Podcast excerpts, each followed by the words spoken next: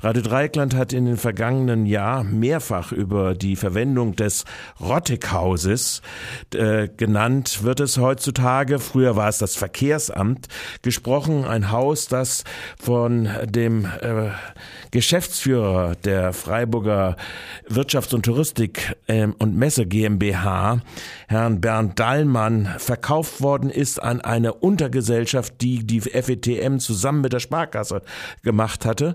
Und wie sich dann herausstellte im Verlaufe des äh, Jahres 2018 äh, ein Mietvertrag nicht an die evangelische Kirche, nicht für ein nationalsozialistisches NS-Dokumentationszentrum, sondern für eine Gesellschaft, in deren Beirat auch der Geschäftsführer der FETM, Ex-Geschäftsführer der FETM, äh, Dahlmann stand, äh, vermietet worden ist. Am Telefon begrüße ich jetzt von den unabhängigen Listen Irene Vogel. Hallo Irene Vogel. Hallo, guten Tag. Ich habe leider deine Anmoderation nicht gehört. Oh, wie das? Äh, weiß nicht. Es dreht sich um das Rotteckhaus. Versagen, ich weiß, ja. es dreht sich um das Rotteckhaus mhm. und das Rotteckhaus. Äh, heute steht in der Badischen Zeitung ein Kommentar des Lokalchefredakteurs Uwe Mauch, der dringlich auffordert, die unabhängigen Listen sich doch bei Dieter Salomon zu entschuldigen, weil nämlich äh, jetzt doch rausgekommen ist, dass Dieter Salomon an den Geschäften von Bernd Dahlmann vollkommen unschuldig ist und eigentlich auch daran nicht so richtig auszusetzen ist. Werden sich die unabhängigen Listen jetzt bei Dieter Salomon entschuldigen? Ich äh, hab, bin eigentlich nicht der Meinung, dass wir uns bei ihm entschuldigen müssen. Wir haben ihm ja keine Vorteilnahme vorgeworfen und er selbst hat sozusagen ein Verfahren eingeleitet, äh, noch kurz vor seinem Amtsabtritt gegen Bernd Dallmann wegen dem Verdacht äh, der Vorteilsnahme. Aber das bezog sich eben auf Bernd Dallmann und nicht auf ihn. Ja. Also wir haben Dieter Salomon äh, in einer Presseerklärung vorgeworfen, dass er sich nie äh, auf die Forderung eingelassen hat, zu prüfen, ob das Rotteckhaus als NS-Dokumentationszentrum geeignet wäre, also räumlich. Äh, weil wir es vom Standort für sehr gut geeignet hielten und auch immer noch halten. Und er äh, jegliche Ansprache diesbezüglich immer brüsk ähm, abgewiegelt hat. Und äh, zwischen dem ersten und zweiten Wahlgang hat er ja das dann auch, oder ist es dann auch veröffentlicht worden, dass äh, die FWI, also die Freiburg Wirtschaft Immobilien, einen Vertrag mit Frau Klute Wetterauer unterschrieben hat, äh, der Angel Gründerin.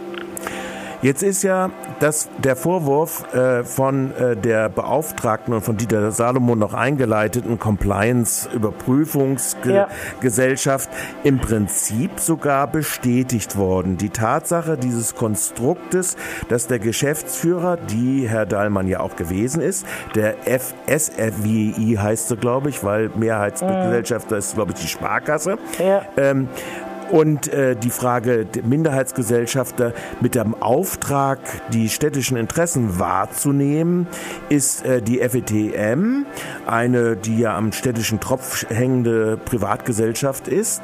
Äh, da sagt dieses Compliance-Gutachten selbst, zumindest in der Darstellung der Pressemitteilung der FETM, dass äh, dort sehr wohl ein, äh, der Verdacht naheliegt, dass hier ein Verbot gegen die Vorteilsannahme eines Amtsträgers äh, eingeräumt wird. Und deshalb wird auch das Compliance-Gutachten heute, ist es an die Staatsanwaltschaft Freiburg weitergeleitet worden in diesem Zusammenhang im Einvernehmen mit Bernd Dahlmann.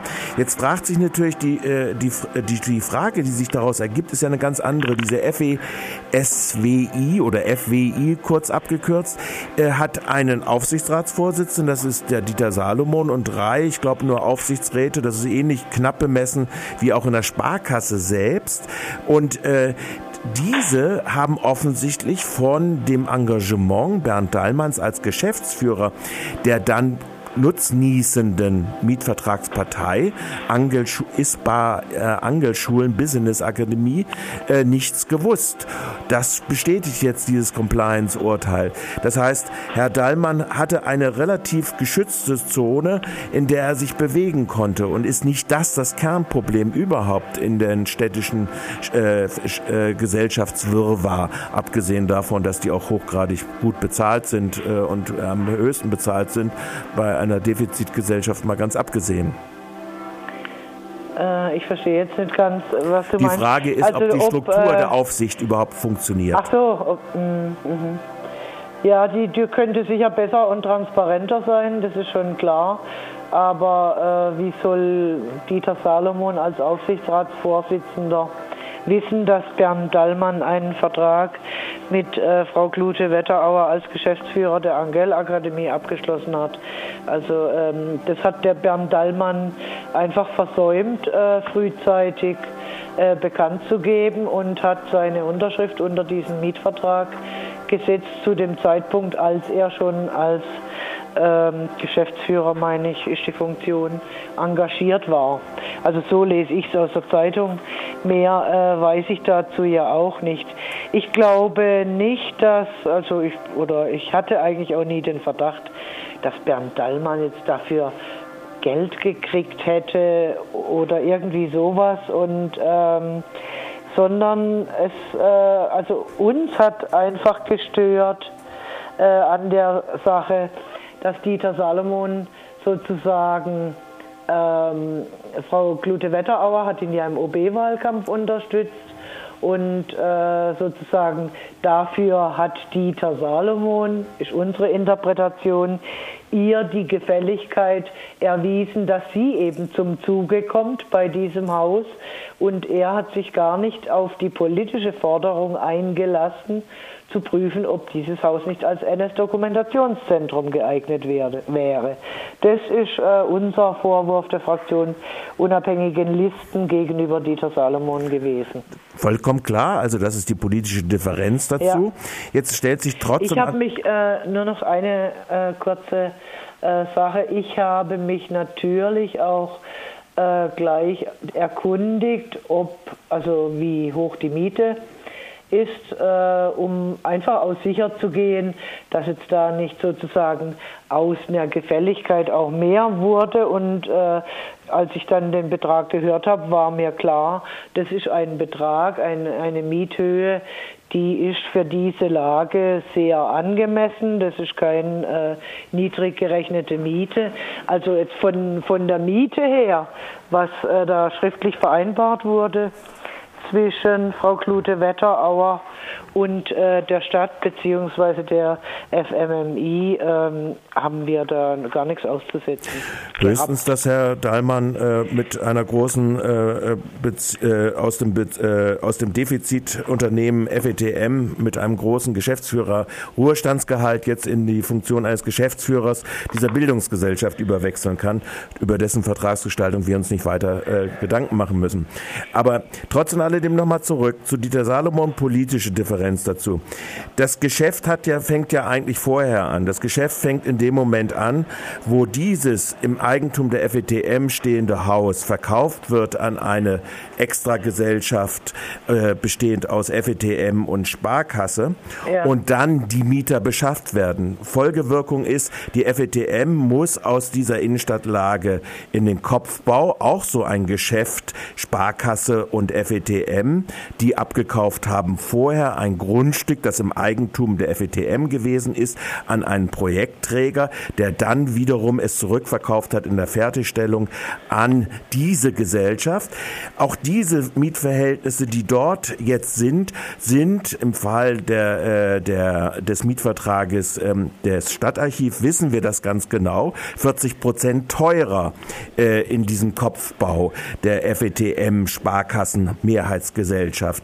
Also das heißt, die Geschäfte fangen fangen ja eigentlich schon vorher drin an. Und die Frage, die sich, wenn man äh, einen Compliance-Gutachten dazu machen oder anregt, es machen zu lassen, wie das Dieter Salomon veranlasst hat, äh, müsste ja den ganzen Vorgang um, äh, umschließen. Die Frage, die ich jetzt an dich habe, werdet ihr denn als Aufsichtsräte der FETM dieses Compliance-Gutachten, so wie die Staatsanwaltschaft auch bekommen bzw. einsehen und könnt dann auch prüfen, ob die Gesamtvorgänge dieses Deals, Herumgedieles mit der Sparkasse und der Verteuerung in den Mietverhältnissen dann auch geprüft worden ist? Äh, wir werden sicher da Einsicht nehmen können. Wir haben jetzt überhaupt noch nicht darüber diskutiert. Ähm, das werden wir wahrscheinlich auch machen. Aber ähm, ich möchte dir widersprechen, dass das äh, schon sozusagen mit dem Verkauf des Hauses an die Sparkassengesellschaft plus Stadt, also diese gemeinsame Gesellschaft, äh, dass das schon dubios ist. Das war einfach politischer Wille. Die FETM ähm, hat mehr Räume gebraucht. A. Äh, man hat dann überlegt, äh, sie an die Messe runter, also da einen Kopfbau zu machen. Und zur Gegenfinanzierung dieses Kopfbaus war klar, ähm, das war die Politik Salomons, wird dieses Haus verkauft. Wir waren dagegen, weil das ein historisches Haus ist und äh, diese Innenstadtlage hat.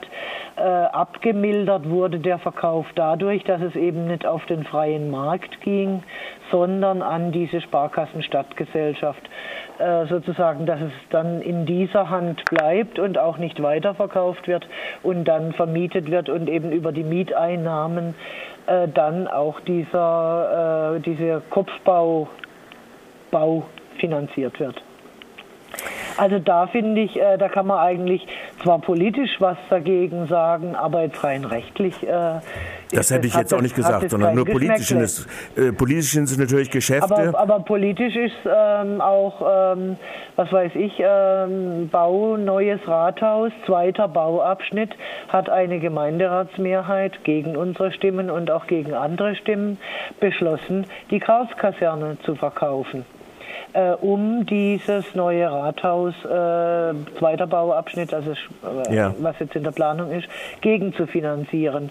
Das Gleiche haben wir äh, mit dem äh, Stadtarchiv, auch ein historisches Gebäude, sind wir auch dagegen. Das Gleiche haben wir mit dem Amt für öffentliche Ordnung, Basler Straße.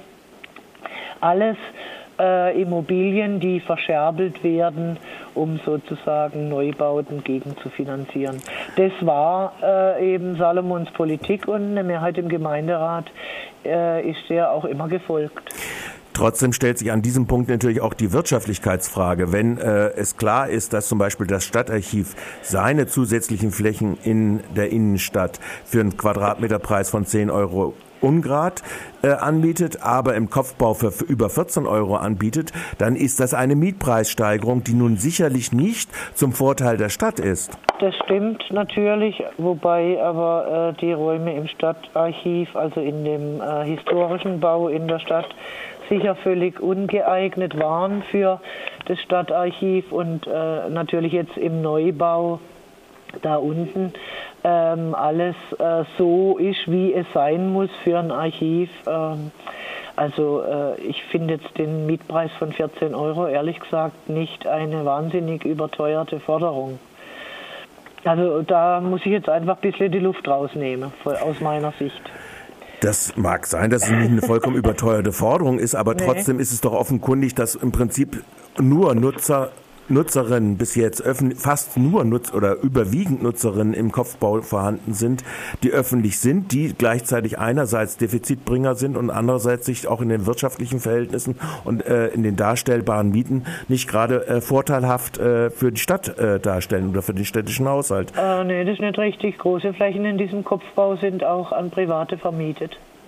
Ja, ja. Ich sage nur, aber ohne diese äh, Flächen für äh, die äh, das Stadtarchiv und äh, die FETM wäre äh, der äh, der Umfang äh, der Refinanzierung des Kopfbaus in weiteren Fernen gestanden. Das stimmt, ja. Ja, also das muss man ja an, an diesem Punkt auch einfach feststellen. Bleiben wir also im, äh, im Ergebnis dabei. Entschuldigen werden sich die unabhängigen Listen bei Dieter Salomon nicht, wie das Uwe Mauch fordert. Ähm, Er die hat ja weitere nur angeregt. Er hat ja müsste. nur angeregt, weil wir eben badischen Filz äh, Da wäre eine Entschuldigung fällig. haben. Ja, genau. Aha. Ja, Fällig. nee, Naja gut, das ist eine Anregung. Du willst es als Anregung auffassen. Ja. Also werdet ihr nicht äh, die Frage äh, der Vorteilsnahme und des möglichen Verstoßes bewertet ihr offensichtlich ähnlich, weil es politische Entscheidungen sind. Ja. Äh, gut, das nehme ich dann als die Position von euch, den Von Unabhängigen- mir, von mir. von dir Ich- in den unabhängigen Nicht Listen mit äh, Atay Keller abgestimmt, der auch Aufsichtsrat der FWTM ist. Und nicht mit der Fraktion, äh, mit den anderen Nein, Fraktionsgeschäftsführer, nee, äh, Fraktionsführer. Meine eigene Meinung. Deine eigene Meinung Ja. in dieser Wir haben auch Angelegenheit. noch nicht darüber diskutiert, ob wir uns entschuldigen. Ich sehe es nicht, dass wir es müssten, weil, äh, wie gesagt, wir haben Dieter Salomon nicht unterstellt, dass er äh, da irgendwie, was weiß ich, Geld gekriegt hätte oder sonst was, sondern äh, wir haben ihm lediglich eine sture Haltung unterstellt und äh, eine Haltung, die immer sozusagen hauptsächlich wirtschaftsfreundlich ist und, ähm, und nicht nach anderen Gesichtspunkten auch äh, agiert. Das sagt Irene Vogel von den Jawohl. Mhm. unabhängigen Listen, unabhängigen Frauen und den unabhängigen Frauen in den unabhängigen Listen. Danke für das Gespräch Ja, an diesem. Interview. Tschüss. Tschüss.